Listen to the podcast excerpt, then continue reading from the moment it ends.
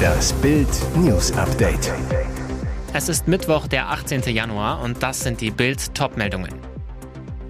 Er krachte neben einem Kindergarten bei Kiew, ukrainischer Innenminister stirbt bei Heli-Absturz. Remos packen über Einbruch ins grüne Gewölbe aus. Die Idee entstand bei einer Klassenfahrt. Wird Werder doch schwach? Bundesliga-Club interessiert sich für Füllkrug. Schweres Unglück in der Ukraine. In der Nähe von Kiew ist ein Hubschrauber in der Nähe eines Kindergartens und eines Wohngebäudes abgestürzt. Dabei wurde der ukrainische Innenminister Denis Monastyrski getötet. Es gibt insgesamt 18 Tote, teilt Regionalgouverneur Alexei Kuleba über den Kurznachrichtendienst Telegram mit. Darunter sind drei Kinder. Zum Zeitpunkt des Absturzes seien Kinder und Beschäftigte in dem Kindergarten gewesen. Alle wurden evakuiert. Der Vorfall habe sich in der Stadt Brovary rund 12 Kilometer nordöstlich der Hauptstadt Kiew ereignet. Unter den Toten sind auch der Vize-Innenminister Jewgeni Jenin und der Staatssekretär Juri Lubkovic. 29 Menschen wurden verwundet, auch 15 Kinder sind dabei. Laut dem Sprecher der ukrainischen Luftwaffe Juri Ignat handelt es sich um einen Hubschrauber des Typs Airbus H225. Eine Kommission werde die Ursachen untersuchen. Das wird nicht nur ein bis zwei Tage dauern, denn die Untersuchung einer Flugkatastrophe braucht eine gewisse Zeit, sagte Ignat. Der Vizechef des Präsidentenbüros, Kirilo Timoschenko, teilte Journalisten in Brovary mit, dass die Führungsriege des Innenministeriums auf dem Weg zu einem der Frontabschnitte gewesen sei. Nähere Angaben wollte er nicht machen.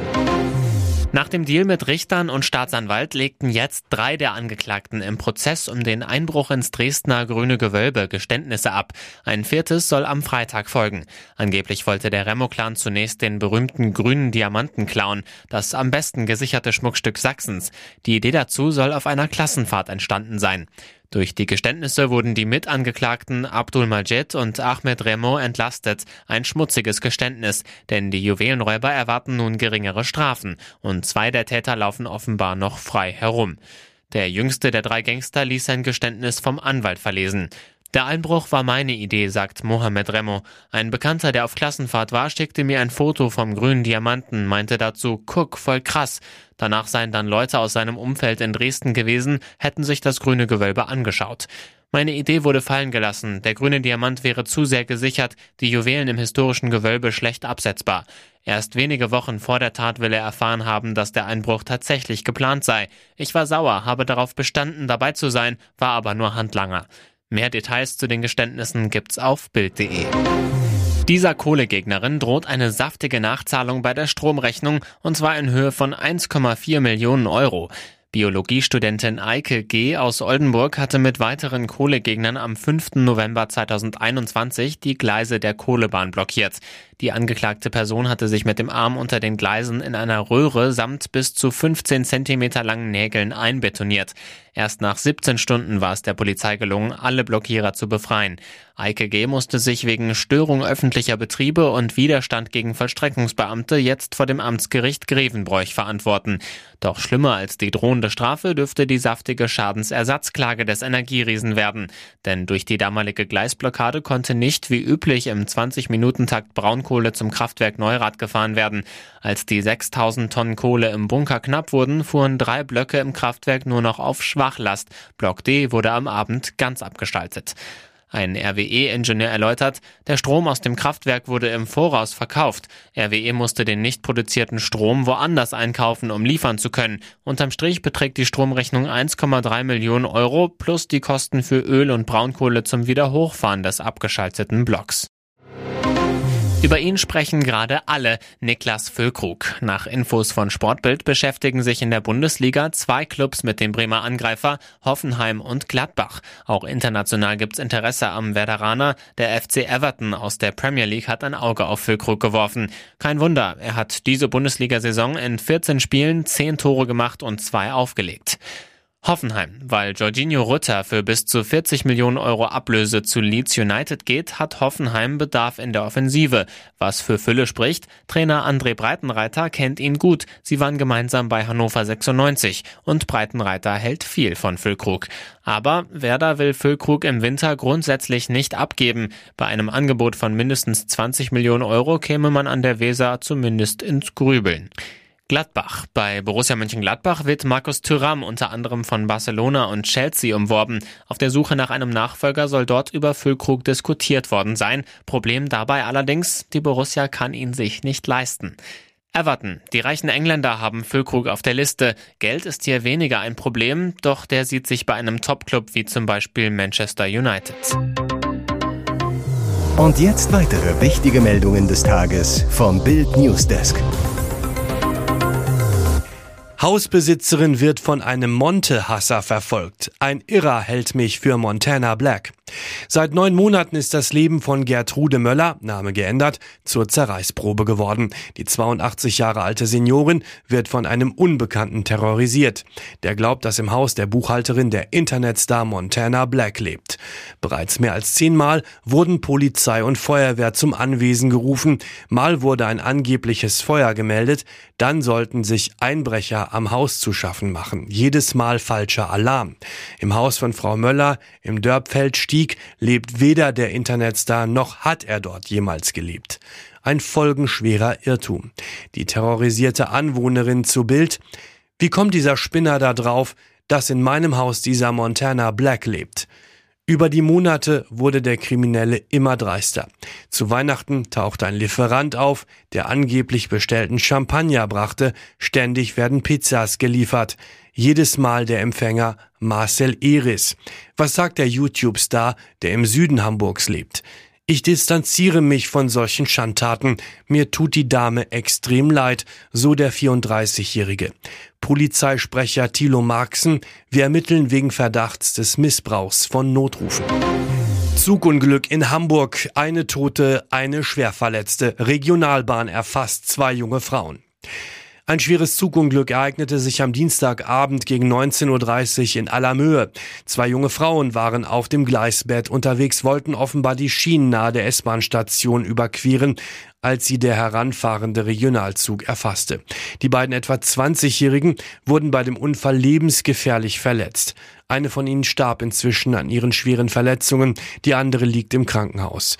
Polizisten mussten den Zug mit rund 200 Fahrgästen evakuieren. Sie mussten in Bussen und Taxis weiterfahren. Warum die beiden Frauen auf den Gleisen waren, ist derzeit noch unklar und in den Ermittlungen der Bundespolizei. Schwester André wurde 118 Jahre alt. Der älteste Mensch der Welt ist tot. Sie überlebte zwei Weltkriege, die spanische Grippe und Corona. In der Nacht zu Dienstag starb Ordensschwester André in einem Altersheim in Toulon. André wurde 118 Jahre und 340 Tage alt, galt seit April 2022 als ältester Mensch der Welt. Die gebürtige Französin sei friedlich eingeschlafen, sagte David Tavella, der Sprecher des Altersheimes. Weiter, es herrscht große Traurigkeit, aber sie wollte es. Es war ihr Wunsch, zu ihrem geliebten Bruder zu gelangen. Für sie ist es eine Befreiung. André bürgerlich Lucille Radon galt als ältester Mensch der Welt, seitdem die Japanerin Kane Tanaka im April mit 119 Jahren gestorben war. Unfassbar. Die tiefgläubige Ordensschwester hatte kurz vor ihrem 117. Geburtstag eine Corona-Infektion überstanden. Hier ist das Bild News Update. Und das ist heute auch noch hörenswert. Es sind 34 Sekunden völlig enthemmter Gewalt, die jeden Betrachter fassungslos machen. Ein Video zeigt zwei 13-jährige Mädchen, die auf einem Bahnsteig in Rastatt in Baden-Württemberg eine 14-jährige fast zu Tode prügeln. Sie schlagen auf ihr Opfer ein, reißen es zu Boden, treten ihm immer wieder ins Gesicht gegen den Kopf. Was ebenso fassungslos macht, niemand hilft, alle schauen zu, manche filmen und stellen das Video ins Internet. Das schlimm zugerichtete Mädchen kommt schwer verletzt ins Krankenhaus. Die nicht strafmündigen Angreiferinnen sind Polizei bekannt. Kaum zu glauben, am vergangenen Wochenende kam es an insgesamt drei Orten zu ähnlichen Schlägereien. Oberkommissar Wolfgang Kramer. Wir gehen davon aus, dass es sich jeweils um die gleichen Beteiligten handelt. Ein Notruf wurde nie gewählt. Das jetzt aufgetauchte Video erinnert zudem an zwei Angriffe, unter anderem aus Karlsruhe im vergangenen November. Auch damals prügelte ein Mädchenduo völlig entfesselt auf eine 14-Jährige ein. Alles hört jetzt auf sein Kommando. Boris Pistorius von der SPD wird neuer Verteidigungsminister. Zehn Jahre war Pistorius Innenminister in Niedersachsen. An diesem Mittwoch wird er offiziell als Inhaber der Befehls- und Kommandogewalt vereidigt. Taugt der neue für Bundeswehr und Verteidigung die Bildmusterung. Ausbildung. Pistorius ist Jurist, hat als einziger Bundesminister gedient. Führungsstärke. Direkt nach Amtsantritt als Innenminister tauschte Pistorius mehrere Polizeipräsidenten aus. Sicherheit. Pistorius Bilanz ist durchwachsen. Die offizielle Kriminalitätsrate in Niedersachsen sinkt zwar seit Jahren, die Zahl der politisch motivierten Verbrechen erreichte 2021 dagegen ein Rekordhoch. Teamgeist. Pistorius gilt als zuverlässig, stellte sich als Innenminister auch in kritischen Situationen vor die Polizei. Und internationale Erfahrung gering. Lediglich als Mitglied im NATO-Ausschuss des Bundesrats konnte Pistorius internationale Erfahrung sammeln. Fazit Pistorius hat die Bildmusterung mit Tauglichkeitsgrad T2 bestanden. Zoff statt Trauer in der Familie von Dieter Thomas Heck. Nach dem Tod seiner Frau Ragenhild soll das Millionenerbe ihres Mannes unter seinen Kindern Nils, Kim und Saskia aufgeteilt werden.